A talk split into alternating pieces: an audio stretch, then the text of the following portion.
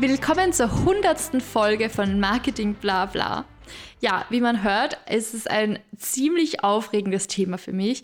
100 Episoden. Ich hätte niemals gedacht im November 2020, als ich mit diesem Podcast gestartet habe, wo mich dieser Podcast mal hinbringen würde. Ähm, danke. Also danke ist mal das Allerwichtigste an alle HörerInnen, die wirklich von Woche zu Woche dabei sind, die immer zuhören, die den Podcast auch bewertet haben, die äh, die Glocke aktiviert haben und damit jede neue Folge sofort immer bekommen. Also es ist wirklich ein Wahnsinn. Ich habe äh, mir meine Statistiken angeschaut und gesehen, dass wir knapp 160 Follower auf Spotify sind und das klingt vielleicht für, nicht für viel, aber für mich ist das wirklich die Welt. Ähm, ich nochmal noch ein Dankeschön an dieser Stelle an alle Gäste, die ich gehabt habe, mit denen ich sprechen durfte. Es waren über 50 Gäste. Und ich wünschte, ich könnte wirklich mir alles merken, was mir jeder einzelne Gast gesagt hat, weil es waren so, so viele spannende Dinge dabei. Ähm, ich kann es gar nicht glauben, mit wie vielen coolen Persönlichkeiten ich sprechen durfte. Und es war einfach jedes Gespräch ganz besonders, ganz einzigartig, individuell. Und deshalb habe ich mir gedacht, dass ich für die hundertste Folge nochmal so ein bisschen ein Best-of für euch zusammenschneide und dann auch nochmal ein Best-of Bloopers, weil wir haben echt lustige Ausschnitte, die es äh, vielleicht teilweise sogar in dem Podcast geschafft haben, teilweise auch nicht, äh, weil unsere Podcast-Recordings, die machen immer unfassbar viel Spaß. Ähm, von daher, ja, gibt es echt ein paar Outtakes, die ich euch nicht vorenthalten möchte. Aber in dieser Folge gibt es jetzt mal die Best of Learnings. Ähm, es war wirklich schwer, das zusammenzustellen, weil es war, wie gesagt, so viel Spannendes dabei und ich liebe ja jede einzelne Episode und mit jeder einzelnen Folge extrem viel Spaß gemacht. Ja, also es ist schwer, das zu einzuschätzen. Aber gut, also alleine, wie weit ich mich entwickeln durfte in den letzten, ja, fast drei Jahren sind es ja, oh mein Gott, Wahnsinn, drei Jahre, ähm, ist einfach verrückt. Also angefangen habe ich gerade zu Beginn meiner Selbstständigkeit, äh, mittlerweile Agentur, äh, Vielzahl an Kundinnen, also über ich müsste jetzt nachzählen, aber es waren bestimmt über 50 Kundinnen in den letzten drei Jahren, mit denen ich nach wie vor zusammenarbeite oder teilweise projektbasiert zusammengearbeitet habe. Und dieser Podcast hat in diesem ganzen Prozess eine extrem wichtige Rolle gespielt. Ich durfte mich entwickeln, ich durfte Dinge ausprobieren in diesem Podcast. Ich hatte einfach die Möglichkeit, ja, mich in dieses Podcast-Thema einzuarbeiten, als es noch relativ am Anfang war. Und es ist einfach nach wie vor eines meiner liebsten Beschäftigungen, hier zu sitzen, euch mit euch zu sprechen. Ja, ähm, also es ist wirklich ein Wahnsinn. Und genauso der Schnitt ist auch ähm, einfach, ja, es macht mir einfach alles Spaß an der Podcast-Produktion bis zur Vermarktung hin. Und zu sehen, wie sich das Ganze auch entwickelt hat, das Medium an sich ist, ja, Gut, mir fehlen anscheinend die Worte. Aber ähm, ja, deshalb, without further ado, hier sind die Highlights aus den letzten 99 Episoden Marketing Blabla. Viel Spaß. Willkommen zum Marketing Blabla Podcast, dem Podcast, in dem ich, Viktoria Hufnagel, in entspannter Atmosphäre über alle möglichen Themen im Bereich Marketing spreche. Ich freue mich sehr, dass ihr heute wieder mit dabei seid und wünsche euch ganz viel Spaß bei dieser Folge.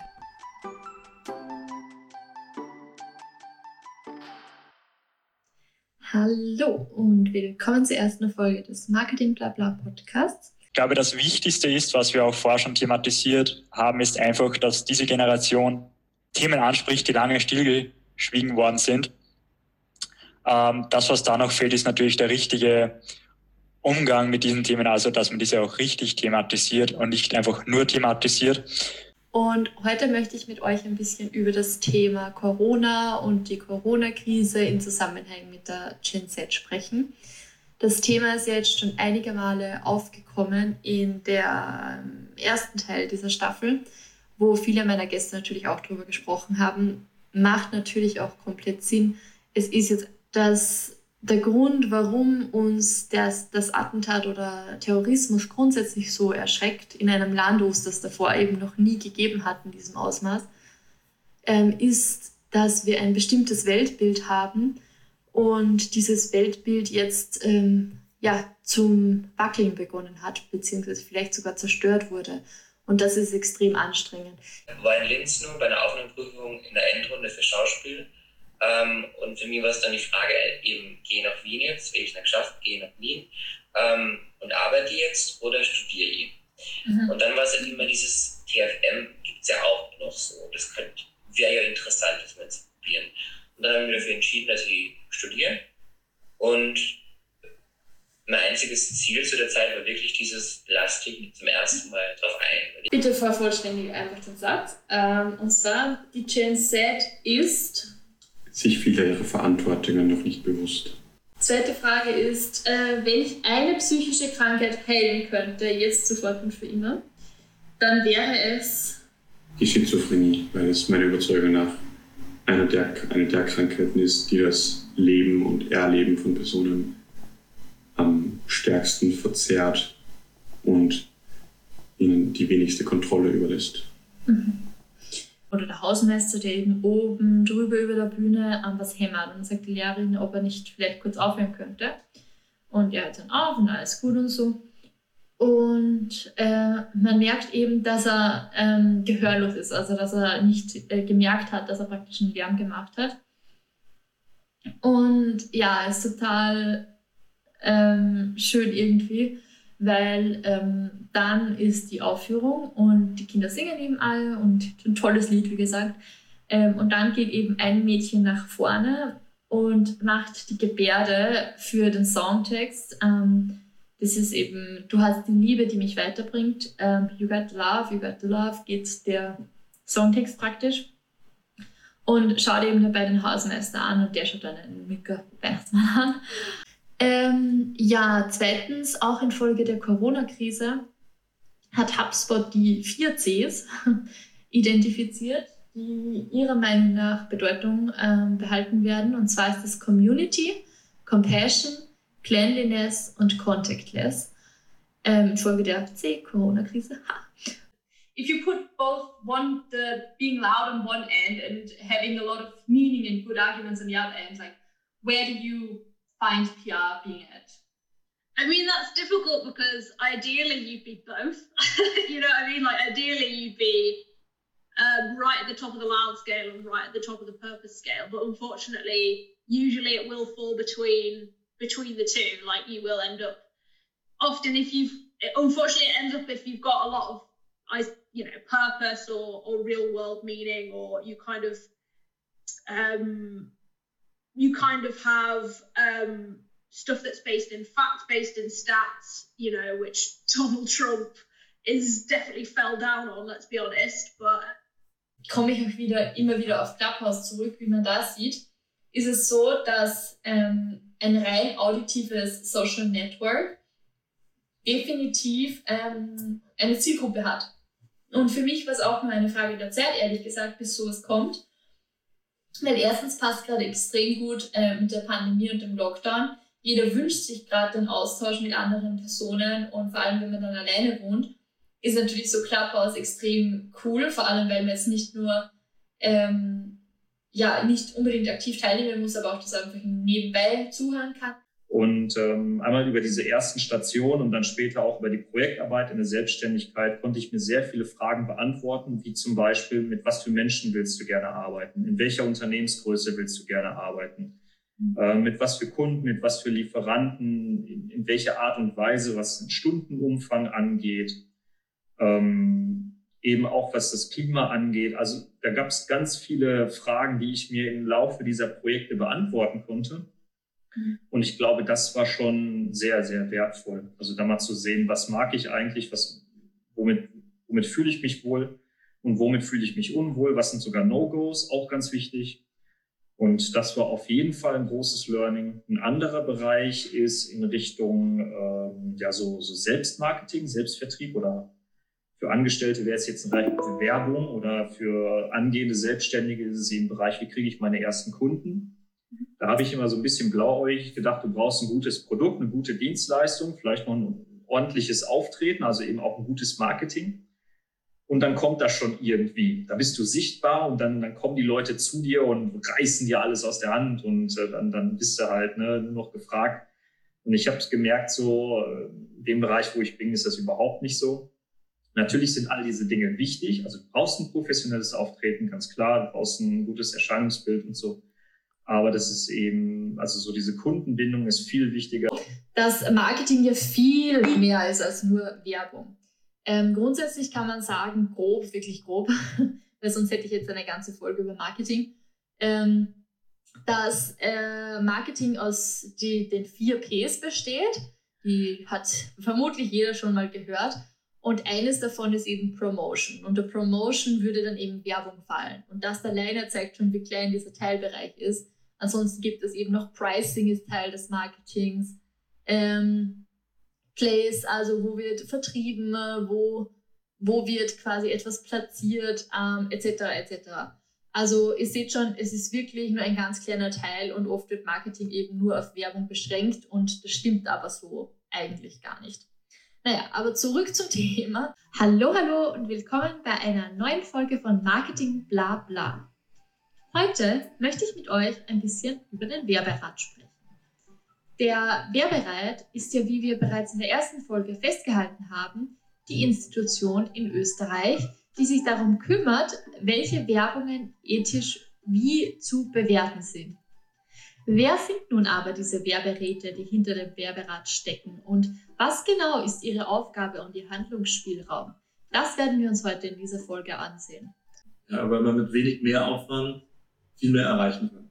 Mhm. Gerade als, äh, als österreichisches Unternehmen wenn ich da nicht den Dachmarkt ähm, äh, betrachte und gerade das deutsche, äh, den, den, den, das deutsche Potenzial von diesem Markt, mhm. was ja zehnmal größer ist äh, als der österreichische Markt, ähm, dann entgeht mir was. Und das ist auch ein, ein Appell an junge Unternehmen und an äh, Startups, äh, gerade diese Perspektive zu entwickeln.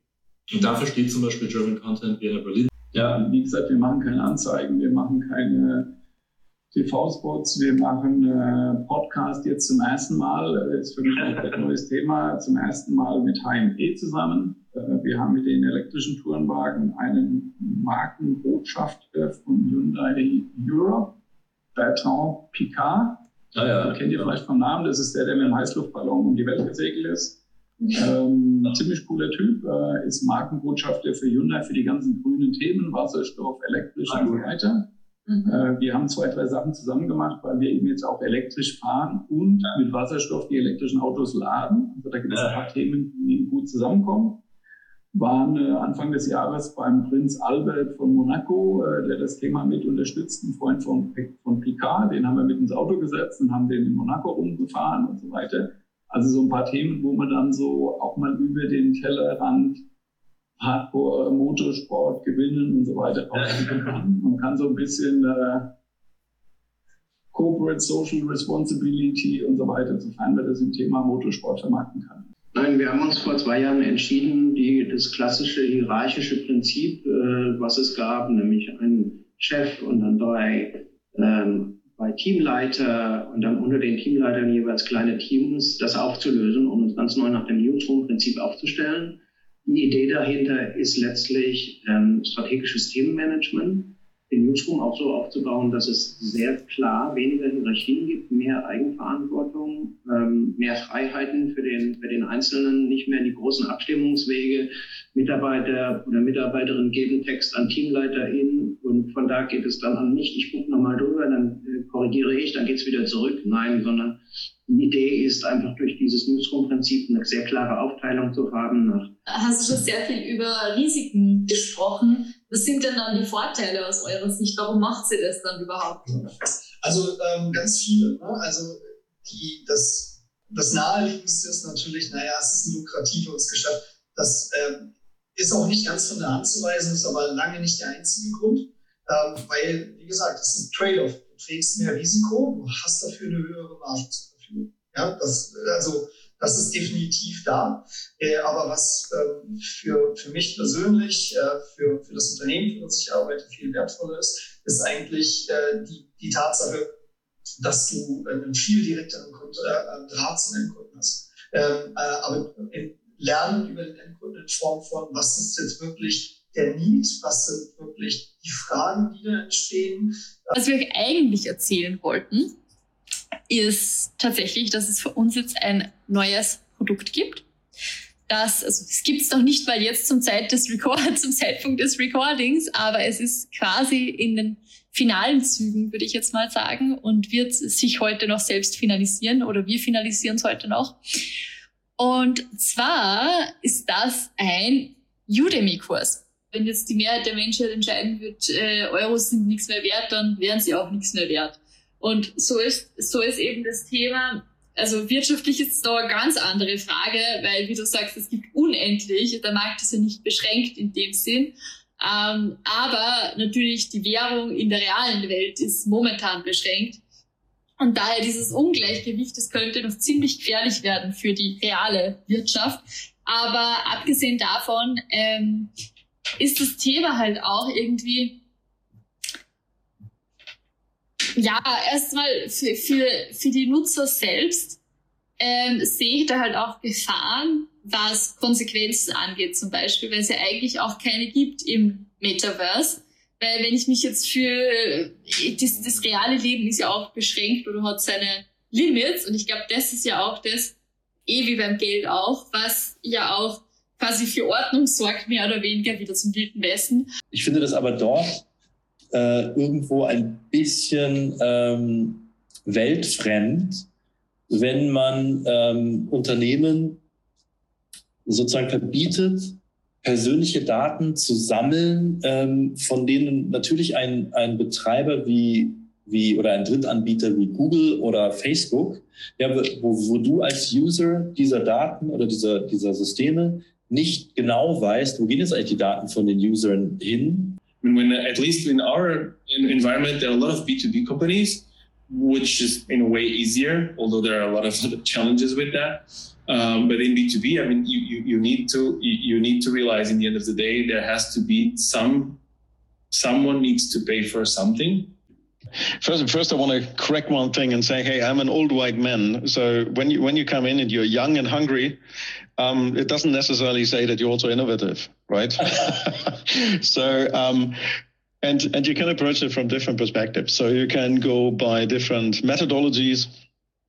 Um, if you if you want to start with design thinking or I don't know frugal innovation or whatever kind of co-innovation programs, look into the startup ecosystems and communities to get some ideas.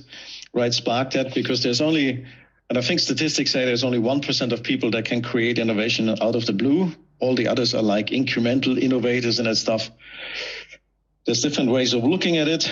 I would say don't waste time with that just think about okay what are the key problems and and really start engaging and falling in love with the problem nfts abgekürzt Yes, äh, werden ja momentan äh, sehr gehypt bei den, ich weiß nicht, ich schätze, es sind schon noch Early Adopters. Also ich kann jetzt nicht sagen, wie viel Prozent der Bevölkerung sich mittlerweile schon, schon NFTs besitzt, aber ich glaube, es sind nicht allzu viele.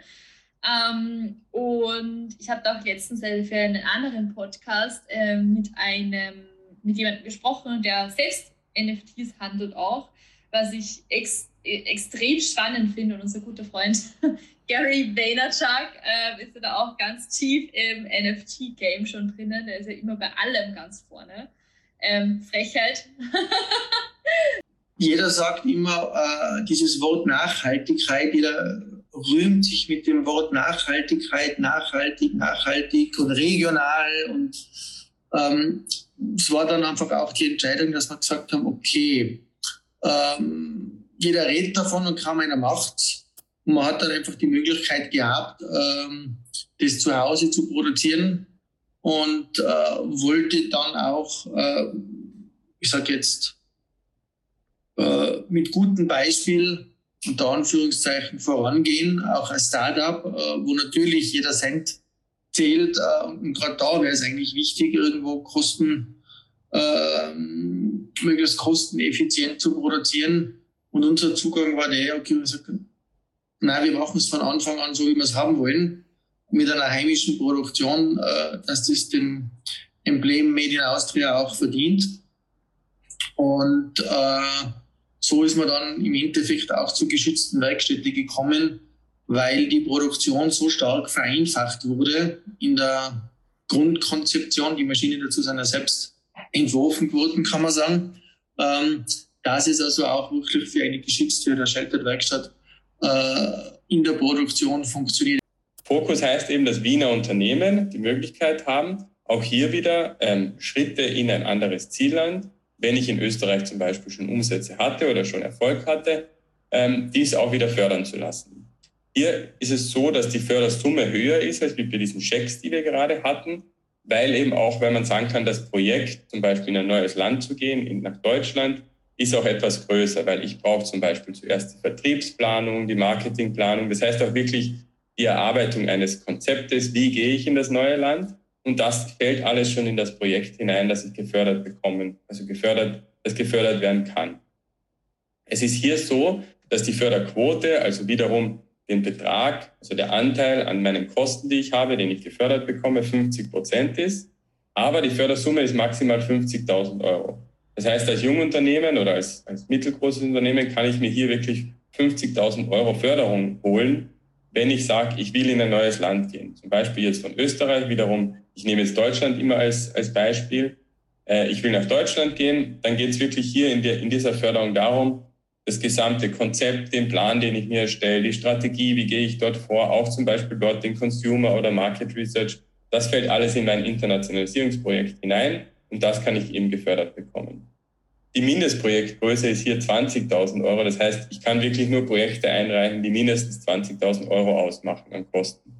Was heißt hier 20.000 Euro an Kosten ausmachen? Das können sein interne Personalkosten, externe Dienstleistungen, eben wiederum für Experten, zum Beispiel für Agenturen, die mir im Zuge von Workshops dabei helfen. Gibt es denn von deiner Seite irgendwelche Sachen, wo du sagst, das wäre mein Traum, mein Wunschprojekt? Was weiß ich, am Amazonas irgendeine Live-Show machen oder irgendwas? ähm, ja, durchaus. Also ich, für mich ist schon wichtig, dass die Dinge, die wir machen, natürlich geht das nicht immer. Und manchmal geht es halt auch nur, sage ich, ganz unromantisch darum, auch Geld zu verdienen. Aber mir ist es wichtig, dass die Sachen, die Projekte, die wir machen, auch so kitschig das klingt, schon ein bisschen einen höheren, einen höheren Wert oder Sinn einfach haben. Schau, dass du dich nicht überforderst. Schau, dass du nicht zu so viele Dinge auf einmal anfängst. Schau, dass du alles abschließt, bevor du was Neues beginnst. Ähm, ein, ein guter Tipp, den ich bekommen habe, ist, wenn man eine Strategie hat, sollte man die mindestens sechs Monate lang durchziehen. Das ist ein Fehler, den ganz viele machen. Das denken, okay, funktioniert nicht, mache ich was anderes und dann funktioniert gar nichts. Was an der Stelle vielleicht auch ganz sinnvoll ist ähm, zu erwähnen, ist, dass CodeSphere soll und macht alle glücklich. Vom Developer bis hin zum Low-Code-Entwickler. Gerade im Bereich Startup ist das natürlich ein großes Thema oder im Bereich der Gründung, weil häufig viele verschiedene Positionen in Personalunionen ausgeführt werden. Jeder, der gegründet hat oder gründet, kennt das. Am Anfang, vor allem am Anfang, ist man äh, normalerweise nicht, nicht nur für ein Thema zuständig, sondern häufig ist es so, dass Leute, die vielleicht auch gar nicht aus dem Tech-Bereich kommen, sich einige Dinge aneignen und auch viele Dinge heutzutage ähm, durch autodidaktische Möglichkeiten im Internet äh, sich, sich an verschiedenen Stellen bilden, was äh, die Entwicklung von Programmen oder Apps oder Webshops, Websites, was auch immer angeht. Und auf CodeSphere wird jeder glücklich und kann, kann seine ähm, sein Ziel erreichen, indem er aufsetzt, was er aufsetzt mit seinen Möglichkeiten. Ähm, das heißt, das heißt, im Endeffekt bieten wir eine Plattform für jeden, vom Developer bis zum Low-Coder und nicht nur für Leute, die so tief drin sind, dass sie sich alles selbst bauen können. Hallo und herzlich willkommen zu einer neuen Folge des Marketing Blabla Podcasts. In dieser Folge gibt es die erste Ausgabe des Podcast How-Tos. Was ist das Podcast How-To? Wir wollen euch zeigen, wie ihr erfolgreich selbst einen Podcast zuerst plant, konzeptioniert, umsetzt, ausführt, nachbearbeitet und ganz wichtig, wie ihr auch Marketing für den Podcast macht. Denn schlussendlich wollt ihr ja auch HörerInnen für euren Podcast bekommen oder auch nicht. Dazu sprechen wir in einer eigenen Folge nochmal. Und wir wollen euch dabei helfen, euren Podcast zu dem Podcast des Jahres 2023, 2024 zu machen. So April, Mai vielleicht möchte ich so meinen Job haben. Und jetzt habe ich ihn halt dann mit Februar eröffnet sozusagen. Ja. Ist das bei dir immer so, wenn du so einen Plan hast und dann geht schnell oder war das in diesem Fall eine Ausnahme? Eigentlich nicht, aber ich höre da schon viel. Also prinzipiell, ich muss über Entscheidungen immer schlafen. Und wenn es dann so riesige Entscheidungen sind, eigentlich ein paar Wochen. okay. Und ich bin schon noch meistens auch so, dass ich ähm, nie das Gefühl habe, ready zu sein. Also ich glaube immer, ich muss bis dahin alles können und alles haben und alles wissen, was aber dann eh nie funktioniert. Man ist ja nie wirklich. Ähm, das heißt, jetzt hast du gesagt, Sam Agency ist jetzt mittlerweile schon etabliert und das ist eine Webseite. Was genau für Angebote hast du jetzt sonst noch, außer Podcast und Marketing? Ähm, naja, ich sage immer so, Social Media, Podcast und Events. Mhm. Ähm, wie du weißt, machen wir noch viel mehr. ja, wir machen alles. so ist es auch. Fast alles. Wir ja. sind sehr divers, kann man sagen. Sehr flexibel. Ja, sehr flexibel. ähm, ja, genau, divers und flexibel beschreibt es eigentlich sehr gut. Ähm, ja, also Fokus ist natürlich nach wie vor auf Digitalmarketing. Mhm ähm, wir machen Social Media Content, Social Media Ads, ähm, Werbung auch. Wir machen ähm, auch Blogposts, Newsletter relativ viele, vor allem in letzter ja. Zeit. Das ist recht spannend und ich finde es eigentlich auch recht cool, die Newsletter an sich. Ja, es macht mir auch sehr viel Spaß auf jeden Fall. Ah, sehr gut. also wir betreiben Referenzmarketing. Das kann ich sehr empfehlen, also wirklich. Äh, wir eben, ich gehe mit zu der Montage, mache Fotos, achte aber dabei schon bei den Fotos ähm, auf, meine, auf meine Punkte, die mir wichtig sind. Eben, was der Florian vorher angesprochen hat, wir, sind, wir arbeiten sehr sauber, wir kleben ab, wir arbeiten sehr genau, wir verwenden eine Wasserwaage. Und das halte ich aber auch schon im Foto fest. Themenkomplex ist der EU Green Deal und der wiederum fußt auf der Agenda 2030 der, der UNO. Ja. Und das Ziel ist eben, dass wir dieses Ziel 2030 einfach erreichen.